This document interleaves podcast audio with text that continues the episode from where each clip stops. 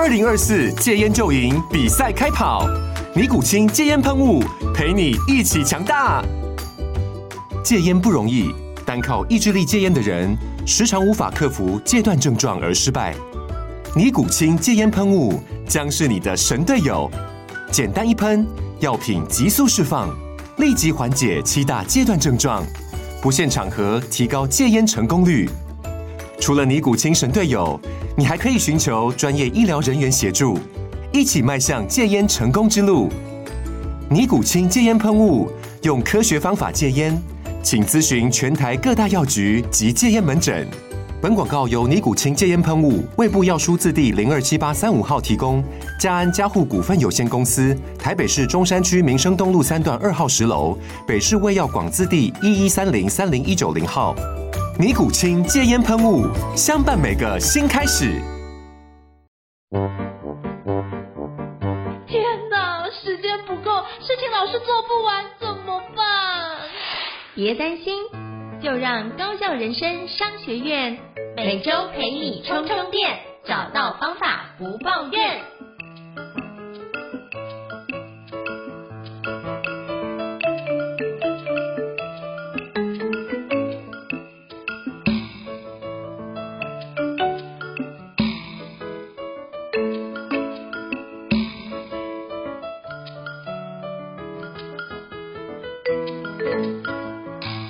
大家好，我是赵英成，欢迎大家来到高效人日常学院的新书访谈节目。那今天邀请到我一个非常敬佩的一个作者，应该说就是职人的记录家。那我觉得他写的书呢，在坊间上都是我非常推荐，包含就是有一次课程里面，我也就是拿这位作者的作品呢来去送给我们当天的一个冠军哦，因为刚好那天的一个对象是跟相关的运动产业有关系哦。那今天我邀请到的是哪一位呢？你今天邀请到的是张尤金老师哦。Hello，尤金大，Hello，你好，胤丞你好，各位听众好，我是张尤金。是，好，那尤金大写的非常畅销的著作，那今天要跟我们分享的是一本书，叫做《大谷祥平》，就是我们所知道那个天才二刀流的那位日籍选手，在美国职棒发光发的那位日籍选手。那这本书名叫做《大谷祥平：天才二刀流挑战不可能的传奇全纪录》。那这本书。非常非常好看哦，那是不是可以在那之前，是不是可以邀请就是尤金大大先跟我们大家简单做一下自我介绍？因为我相信很多人看过你的文章，因为你的文章在很多个地方都有相关的一个分享哦。那你一定有看过你，而且就是你是。那个网站就是运动世界那个网站里面有史以来第一位人气破千万的作者，然后我觉得这件事实在太值得跟大家分享一下，是不是可以邀请你？我觉得一定要好好的隆重介绍一下，是不是可以邀请跟我们分享一下您的一个背景跟相关的一个资讯，好不好？好，谢谢胤丞。呃，张尤金是我的笔名啦。那我两本书就是刚刚应成说的大谷祥平的书啊，然后另外一本是去年的那个天才呃天才的人间力，铃木一朗五十一则超越野球人生智慧。嗯，对，那一般朋友都会就是如果是从看书来认识我的书迷或是网友都会觉得说，哎，张尤金你应该是一个专职的作家，因为你去年今年各出了一本书。嗯，而且是我白天的工作是在证券业。对对，所以同事也怀疑我说，哎，你是不是上班都在偷写书？你很闲，所以你一年会出一本。其实没有，我觉得就像应成有很多的作品一样，其实我们出书哦，可能很重要就是要有一个纪律。比如说我一个礼拜天啊写不到的话，假日你可能就被关在家里不能出门。所以其实这个过程，我觉得也是一个很好的一个训练的过程。那应成刚刚也是跟我说，我是学长，我大学比他早几届。啊，事实上应成是我们畅销书的这个前辈哦，我我不敢当，不敢当，嘿，对，大概是这样子。是因为我觉得能够。白天工作，然后晚上写，所以产出来的那个书的质量之好，我只能说由衷佩服。因为我觉得，其实写作这件事情是，像我就是平常工作忙完，比如说家庭孩子都忙完之后，会有个空相对空档的时间，我才会开始写作这件事。或者是如果你不想要这么晚写作，那就只能早上四点半、五点半起床，趁大家都还没醒的时候，有一个小时或一个半小时，赶快努力的写作。可是我觉得我写出来的那个写法或是擅长的那个体的关系都没有像你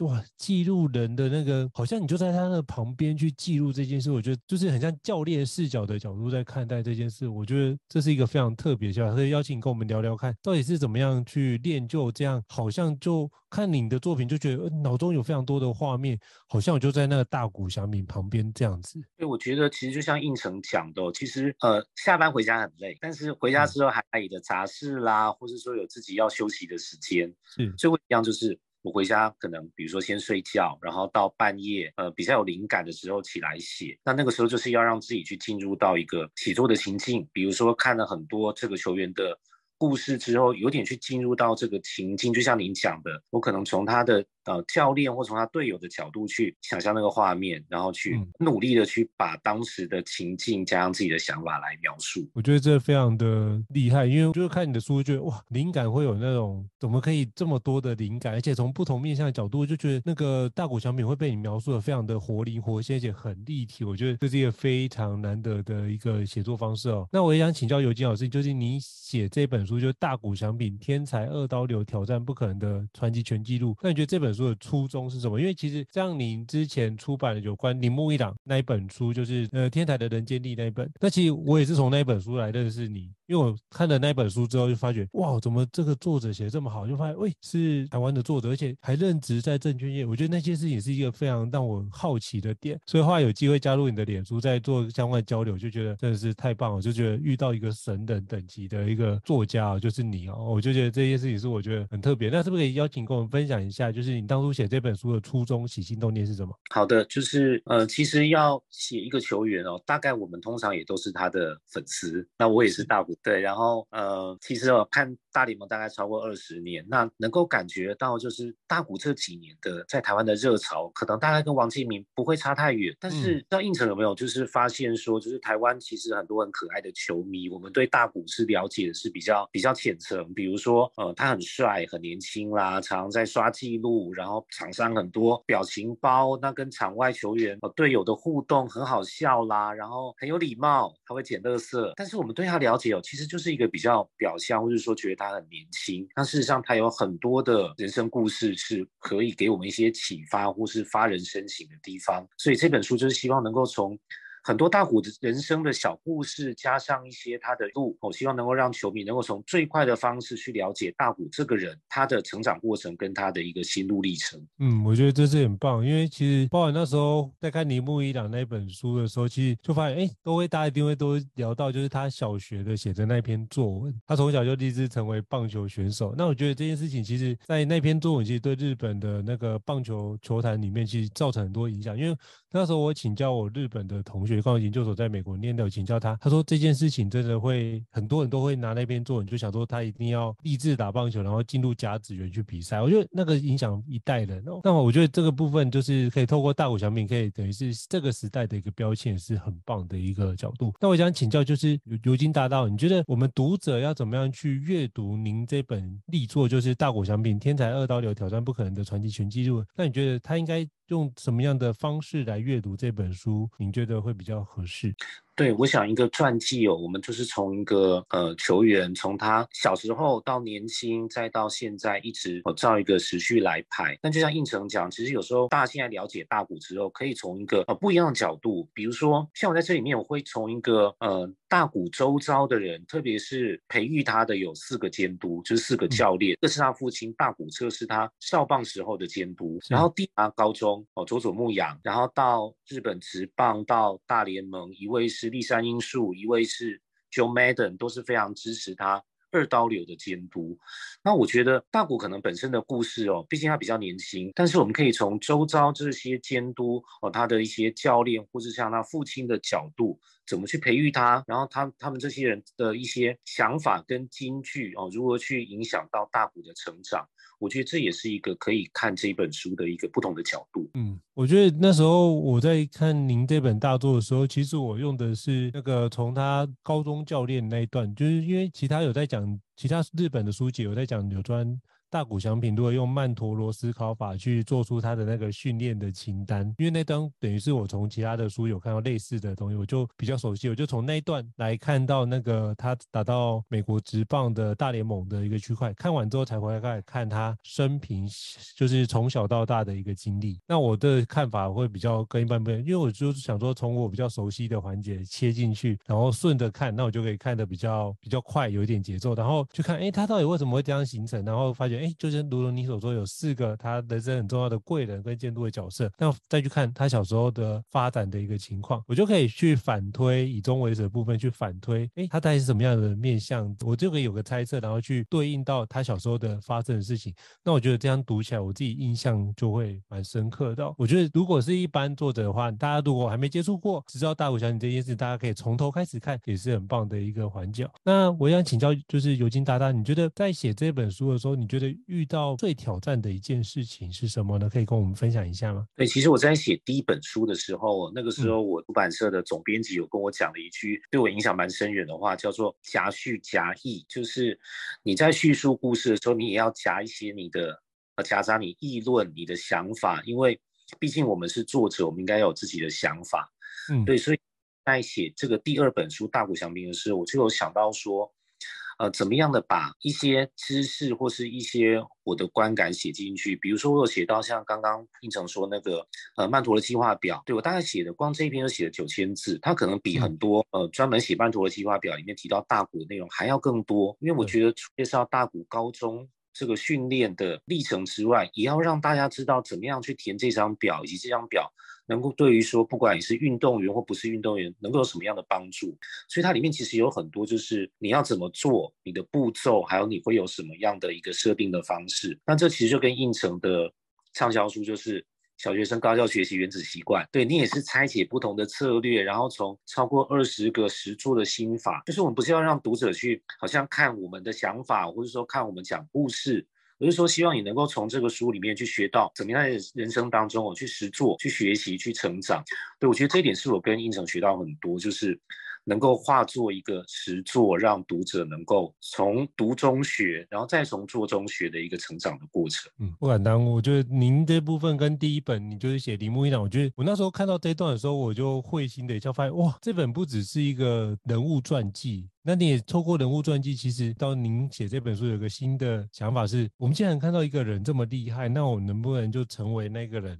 或是他的做法，我可不可以仿效，然后进而让自己变得更好？我觉得里面我在很多个篇章里面都有看到这样的一个。意图跟意念的存在哦，今天终于从您的那个分享里面得到相关的佐证哦哦，真的太感谢了，真的很棒。那可是我觉得这要夹叙夹议这件事情本身是一个很高的难度，是在于要把叙述描述的完整，而且要同时带入自己的观点。那等于是你一定要把很多的大谷翔平的资料都要看得非常的透彻，并且融会贯通，你才有办法用自己的话说出来。跟在这么多的资讯里面。到底什么是最核心的关键点？哎，这是我觉得非常困难的一点。可是尤金大大在这个地方做得非常好，可不可以跟我们分享一下这段您怎么整理那个相关资料的一个心路历程？我觉得这件事情是很值得我们大家跟您学习的这件事。敢不敢？其实大股的资料包含到英文、日文都蛮多的。那包含买书，然后另外我也有去买日本的像一些棒球的付费网站，所以其实收集资料算呃花了蛮多的时间，但是我觉得真正重点是在于资料的整理。比如说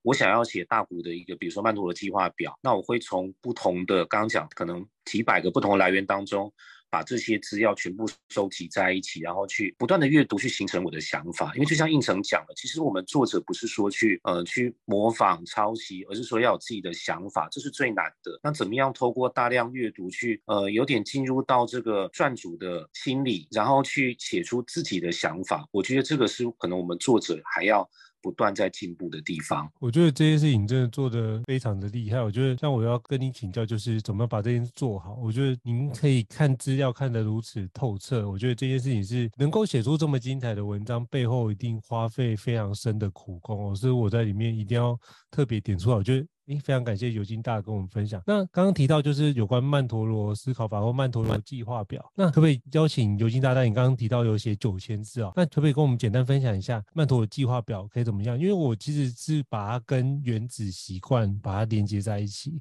就是把那个一个要做的一个项目，把它拆解成很多的小的步骤或是小的动作，然后去把它做细部的优化跟调整哦。那这个区块是我那时候在应用的层面上，我是这样用。可是我发现，哎，你里面细部写的更细，可不可以跟我们分享一下那个细节的内容？好，谢谢应成，因为对，其实这个部分跟您的那个原子习惯其实有很多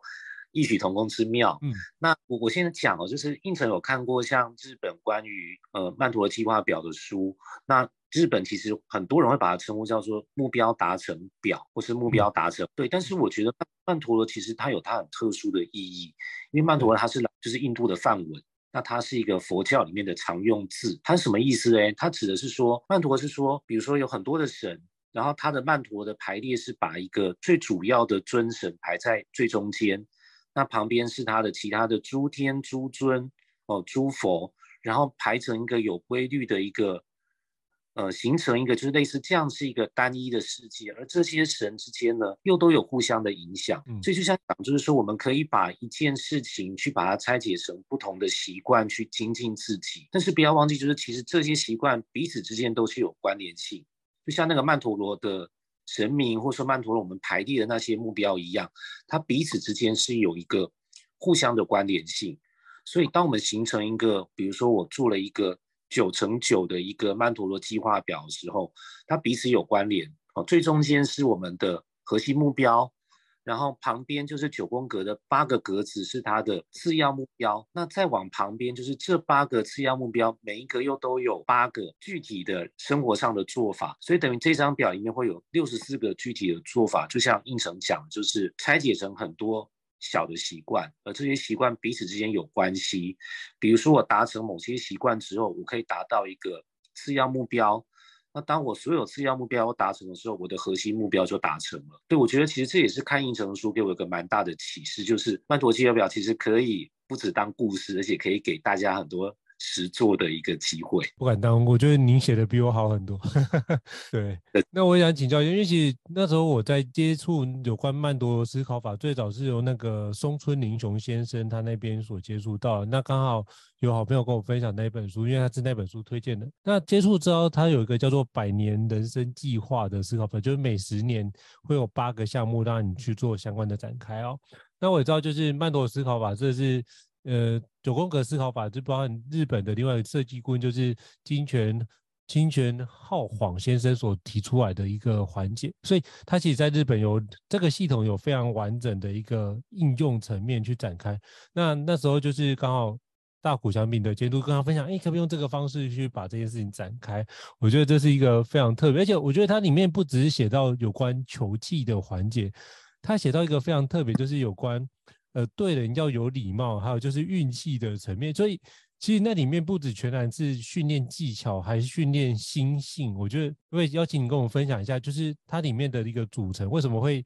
不断又有技术面的事情，也有那个心性或心理状态如何强化？那到底日本的职棒里面到底怎么看待？这样的一个锻炼跟修炼，对，其实日本职棒很强调的就是，呃，不管是运动员或者说像棒球选手，都非常强调就是所谓的心气体，好，包含你的心灵层面，啊，第二个是技术，第二第三个才是你的体能。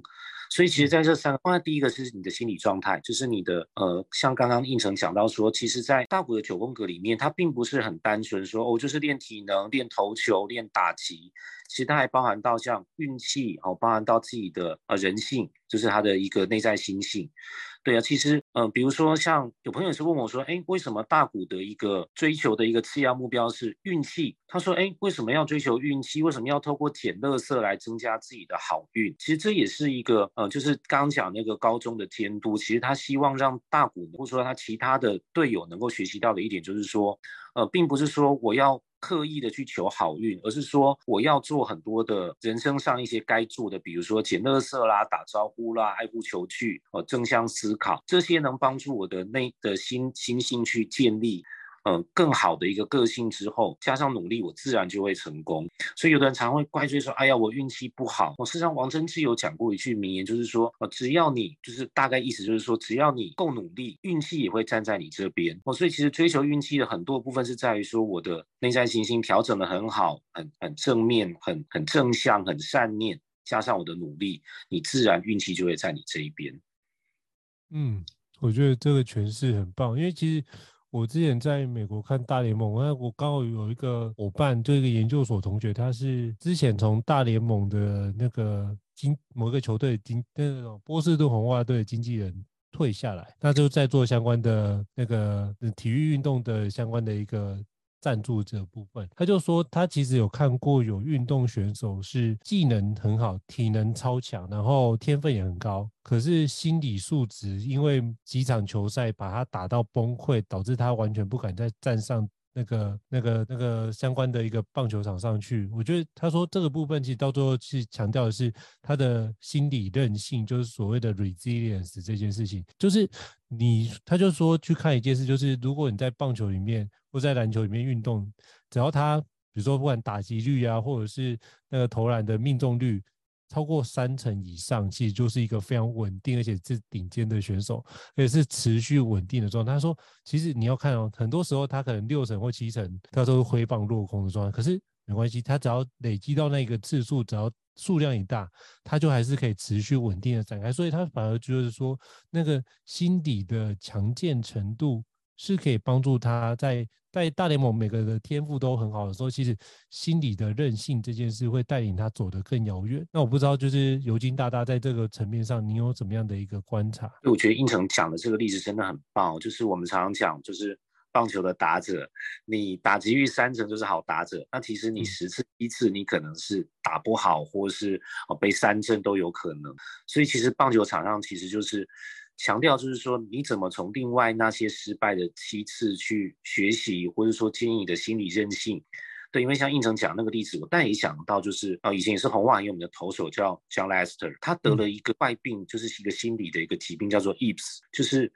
呃，他有一个心理障碍，因为他曾经就是投球的时候，他牵制一垒，结果没有投好，造成后来。呃，一垒手没接到啦，然后垒上跑者就进垒，甚至后来可能得分害他输球。对，所以他因为这样子，他有个心理障碍，他不敢传球到一垒。那当垒上有跑者的时候，他不敢牵制，因为他怕牵制传坏了，跑者会跑爆头。嗯，对，爆头爆传，所以他反而他变成是大联盟最不爱牵制的投手。那我们曾经看过有一个，我记得有一场比赛很好笑，就是 Lester 他接到一个网，就是打到他这个方向的反弹球，他用手套接住之后，他要丢到一垒，可是他又。他失误，最后他是把整个手套都丢过去，嗯，所以有点，我觉得就是您讲的那个心灵的韧性，对，因为你没有办法，可能一个挫折在是在你心目中就是造成很大的影响，所以会影响到你后续同样的情境、同样的表现。可是棒球就是一直在重复打击、重复投球，所以我觉得常会看到很多运动员，就是特别是棒球选手，他会。讲的一句话就是说，不管你今天打得好打不好，你睡觉起来就明天都是一个全新的开始。对，不然的话，你每天比如说，呃，人家说胜不骄败不馁，你今天打得好，明天可能影响心灵啊。那甚至像大谷最大的原因就是会担心，就是说，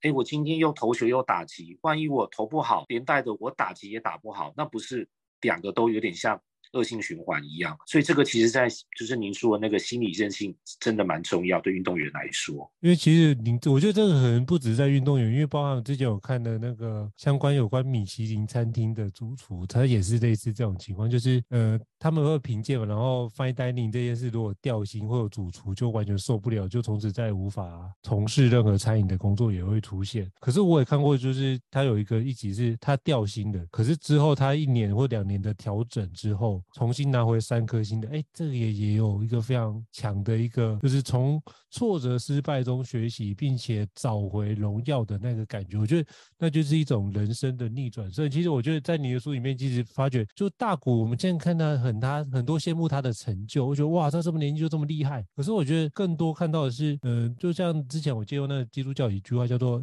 你想要在人前显耀，必然在人后受苦。就是你到底有多少的不为人知的夜晚，在夜深人静的时候，你做了多少的训练？像之前就看到那个那个运动品牌的广告，包含那个呃 Stephen Curry 或者是那个 Michael Phillips，他有一个游泳的一个部分，就是 Rule Yourself，那就是一天要游好像二十公里还是三十公里，然后你可能过程中会有身体受伤啊，会有酸痛啊，那可能自己表现不理想，可是牛威做的就是继续游，然后继续做。平常该有的训练，那我觉得，哎，这件事情就是如何在透过平常的锻炼，让他觉得这件事习以为常。你到你的真实的赛场的时候，你就是发觉你平常都是如此当做真实赛场在做演练，你在实际的比赛的时候，那个身体的状况就反而会进入如常的一个。情境，我觉得这件事情是不是邀请你跟我们分享一下？你在书里面提到的很多的关键点，我觉得都跟这个有绝对的关系。对啊，其实应成讲到也是，我们不管是在职场上，也常常遇到这样的情况，就是我们看不到别人背后的努力。对，那别人的可能是我们想象中的好几倍，但是呃，我们不会知道别人的成功他背后的原因。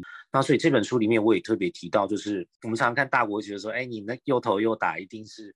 呃，天赋异禀啦，你特别有运动天赋。呃，事实上他有很多的努力是我们看不到的。那我这边就写到一个小故事，就是，那蛮有趣，就是他二零一七年底那个时候决定加盟天使之后，那他呃到美国就是面试一些球团，决定天使，然后他就回日本去休息。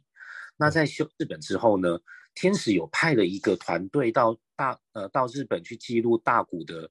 呃各项的一些。呃，基本数据，比如说他跑步啦，呃，然后这个呃有一个项目是垂直起跳，那大谷的体能很好，他几乎都是比平均还要再高，但是只有这个垂直起跳，他的数据大概是就是所有球员大概一个平均值，就是所有运动员大概他算是在中间而已，也不错啦。亚洲人你要跟那些那里面很多像拉丁美洲、像美国黑人那种体能比，哎，你是平均值已经算不错了。可是大谷听非常的挫折，然后后来呢，一个月之后，他到天使的春训营正式报到，又做一次垂直起跳，然后呢，那一次。球探人员看到数字之后，跟他说：“哎，数字错了，你再做一次，然后再做一次，还是一模一样的数字。那为什么球探人员会认为说，哎，你数字错了？原来这个数字比一个月前他在日本第一次做的时候，他垂直起跳多了十英寸，就差不多二十五公分。哇，其实这个很多，因为他后来那个他们的总经理 Abler 就有说，他说你如果是一般运动员，然后你垂直起跳，你全心全力去训练一个冬天，就差不多三个月。”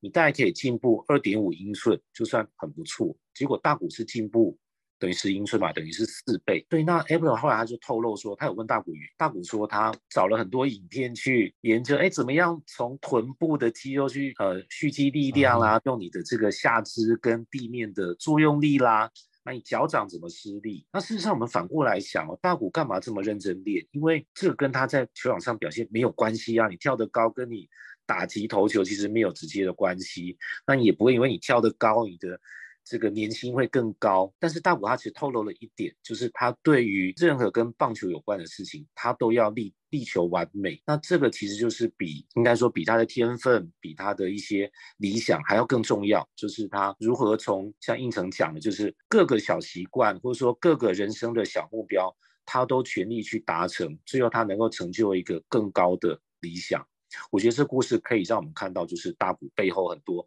不为人知的努力。嗯，我觉得这个故事就让我再听一遍，我也觉得很震撼。就是在于我我之前有看过，就是当然可以透过训练去调整，可是我觉得他是把这个训练，他去把它看到可以看到最本质的状态。比如说您刚刚提到，他是拆解，比如说大腿怎么发力，小腿的部分等等动作，甚至脚掌该怎么做，他把它拆解到一个非常非常细节的状态，然后把这件事情拆解完。透，我猜他已经透过每个东西去做练习，甚至我猜测他可能有去看过相关解剖学的东西，去了解说到底怎么去运作，那这个部分怎么做，然后可以蓄积力量，产生更好的爆发力这件事情，我猜他应该都会全部都做完，所以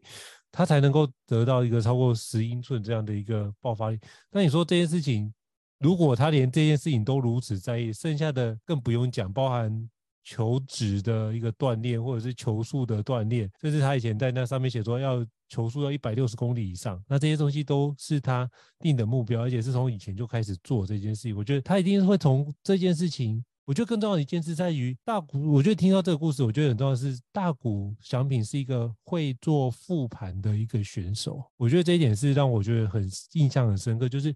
他会看看这次表现，然后回去。怎么把这次表现做详细的记录跟详细的检讨。所以我在猜，他应该是会那种回放，像之前看那个 Michael Jordan 有一个那个纪录片叫做《最后的最后之舞》，就 The Last Dance，就是公牛第二卫冕第二次三连霸的一个情况。他就讲说，乔丹只要失败，当场或失败，就是当场输球，他就会回去把那一部输球的状态重新再看过一遍，或看过好几遍，然后去检讨到为什么输球，然后他就会记住那一种怒气或是那种输的状态，然后抵自己，告诉自己下一场一定要把那个东西给赢回来。我他是靠这样的方式对于自己绝对的投入。我觉得，呃，尤金大刚刚在分享大谷翔平这件事，让我想到这个相关的环节哦，对，印象非常深刻。那我也想请教尤金大大，就是大谷翔平在训练二刀流，他也是以二刀流著称嘛？那可不可以请您跟我们分享一下，就是？当初他怎么会决定二刀流？我知道这也是跟他的监督有绝对的关系哦。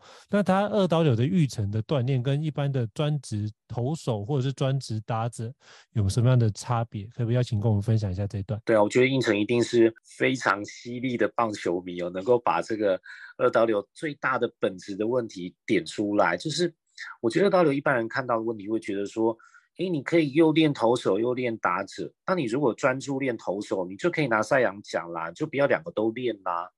那其实这只是一个表象的问题。那真正对于二刀流最大的障碍在于说，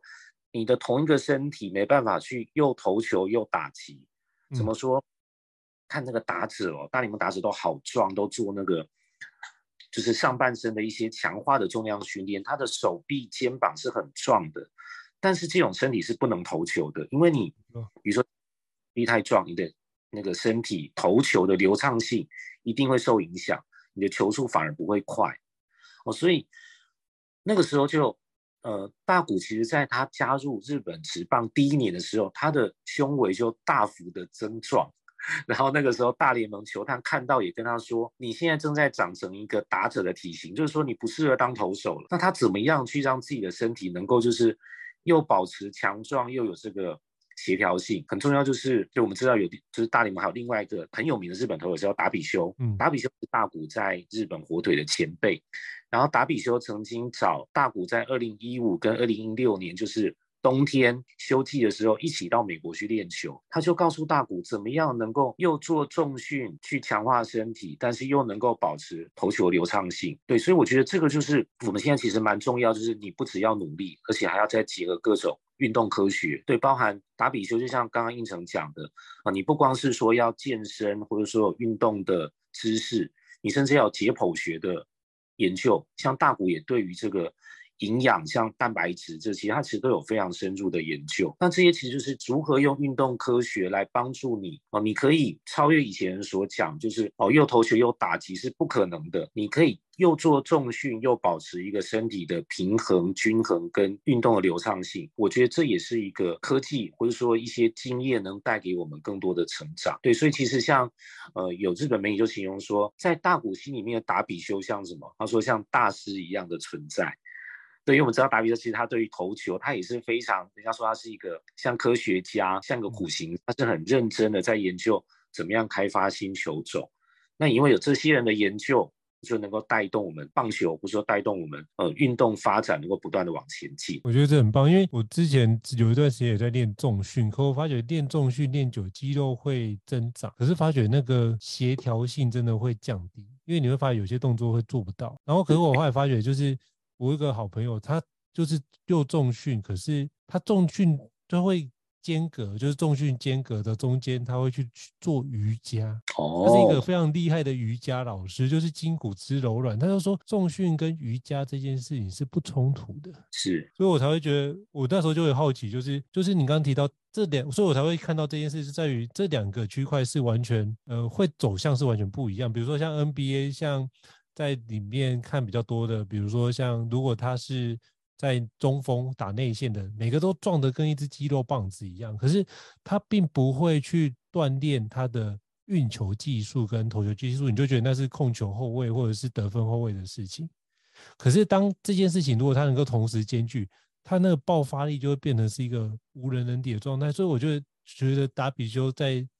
在达比修又这个区块，我觉得他也是有非常多。值得学习的点，那这个区块可以也因此这样影响了大谷翔平的一个环节，就是我如何兼练肌力跟爆发力的同时，也兼具柔软性。因为其实我看很多的大联盟的选手在投球的时候，其实他是需要像一个鞭子一样把球这样给甩出去，那个球速才会是一个非常快速的状况，不是直接直着投，他比较喜欢一个甩的那种感觉出去，所以那会增加球的尾劲。那其实这件事情，它就需要那个柔软度跟那个挥的一个过程，所以我那时候看就觉得，哎，这个应该会有一个完全不一样的锻炼方法。对啊，应成，我觉得你可以出棒球的书了。没有 没有 没有，我只是觉得我很喜欢看这种就是小的，因为包含日本漫画也很多在画这件事，比如说之前那个棒球大联盟也有画到类似的情境，所以我是透过漫画的方式来想象，哎，我之前看到的漫画有哪些是。他是甩尾镜，怎么把那个东西像鞭子一样甩出去？所以我觉得，哎，看大谷的的那个那个观赏的时候，就是他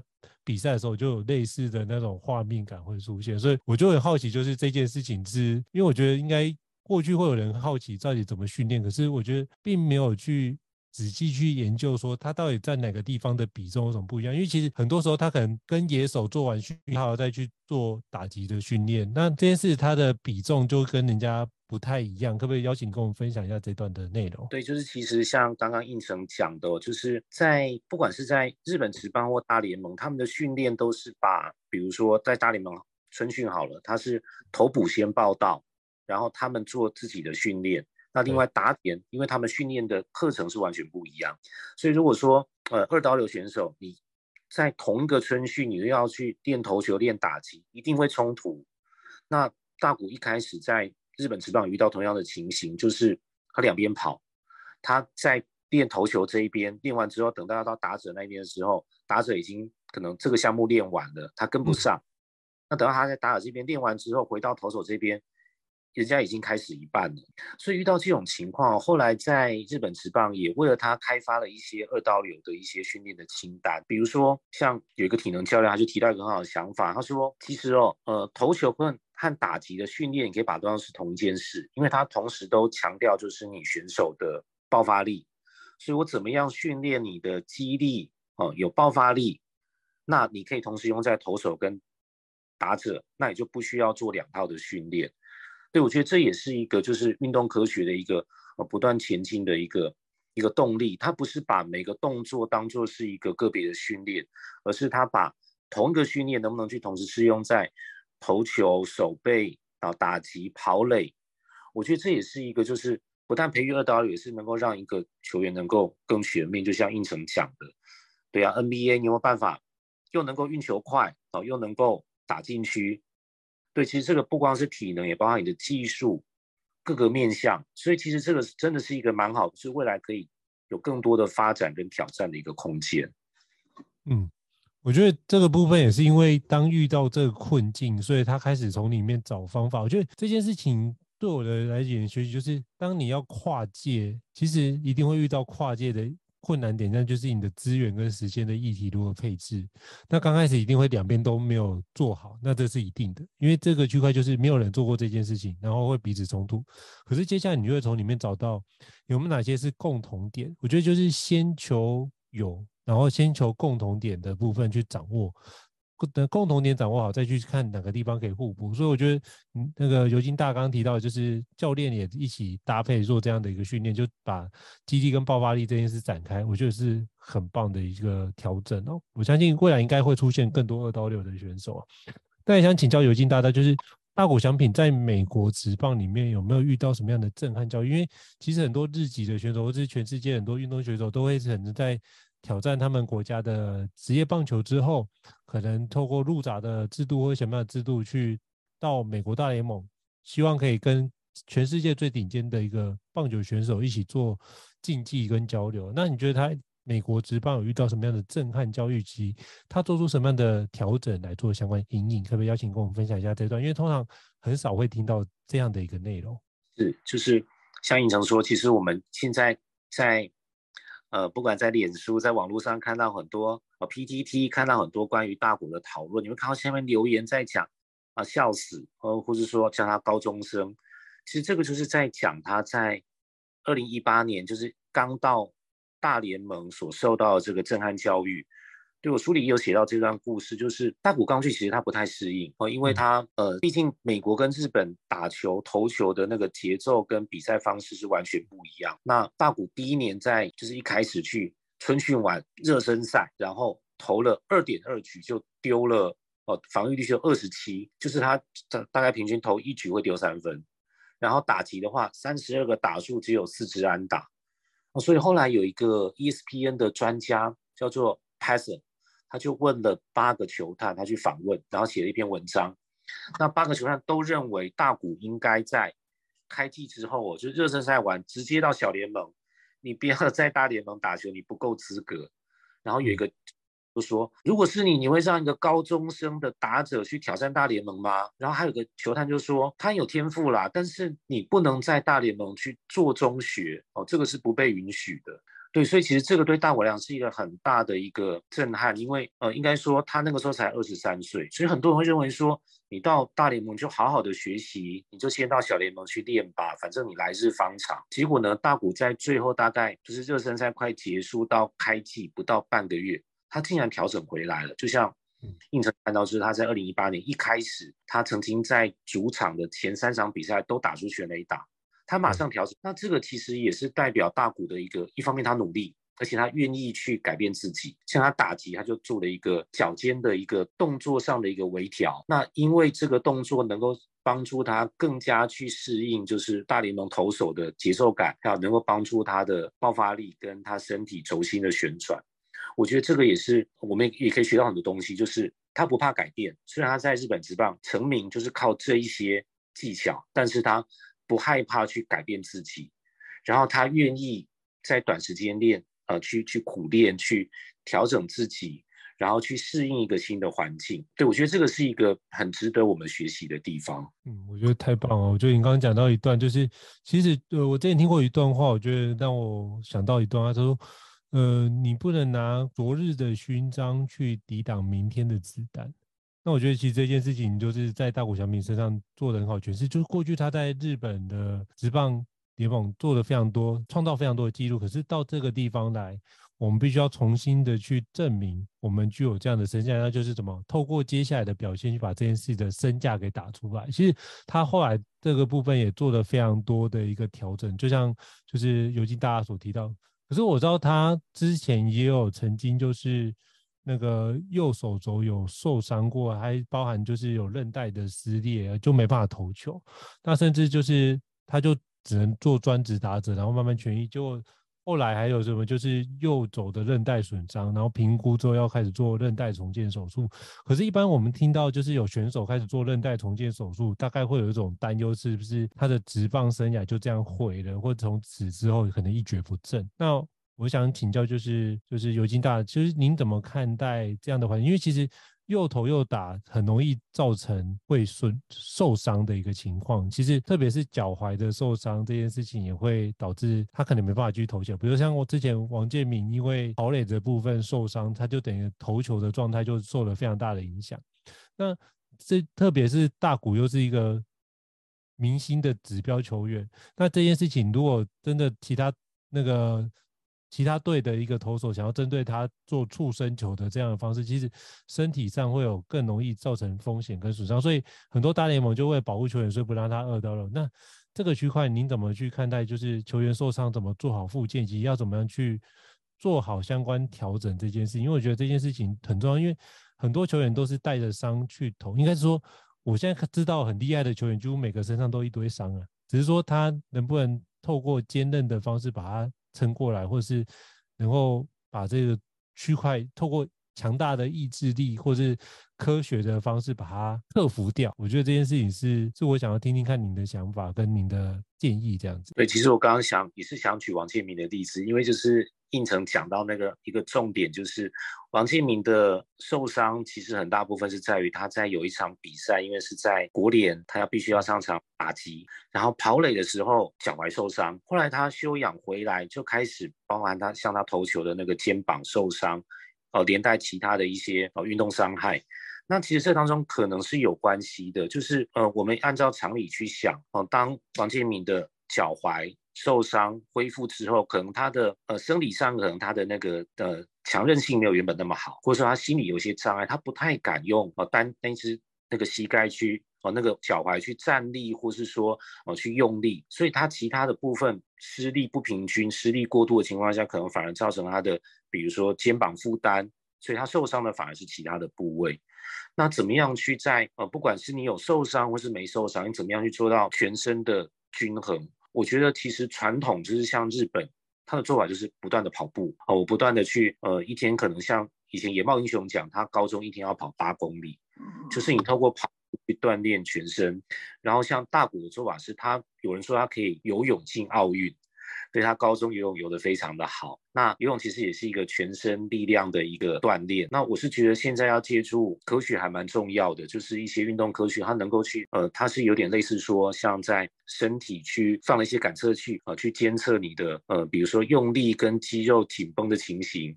然后它能够去感测到你有没有施力过呃，施力不当，或是说呃有一些可以在全身的协调性或是说均衡性上面能够再做一些改善的地方。我觉得现在运动员是比较幸福，那可以多运用这些哦尖端的科技，因为这些检测你可能检测的结果回来就在你的手机 app 可以看得到结果，可以马上去等。就像应成刚刚也有讲，就是哦，就算他回去会看影片。其实我们看大谷有时候他打击完，他回到休息区，他也是在看平板，看上一次打击的，不管你成功失败，反正就是看上次打击有没有可以值得改善的地方。对，这是我觉得新时代的球员能够从影片去做学习的一个非常不一样的地方。嗯，我觉得这很棒，因为因为我之前有看过一段影片，是讲那个 Stephen Curry 在如何调整他的投篮姿势，因为他现在成为就是 NBA 的史上最佳。就是投进最多颗三分球的三分球王嘛，三分王。那其实他就想说，他投篮的姿势如何经过一个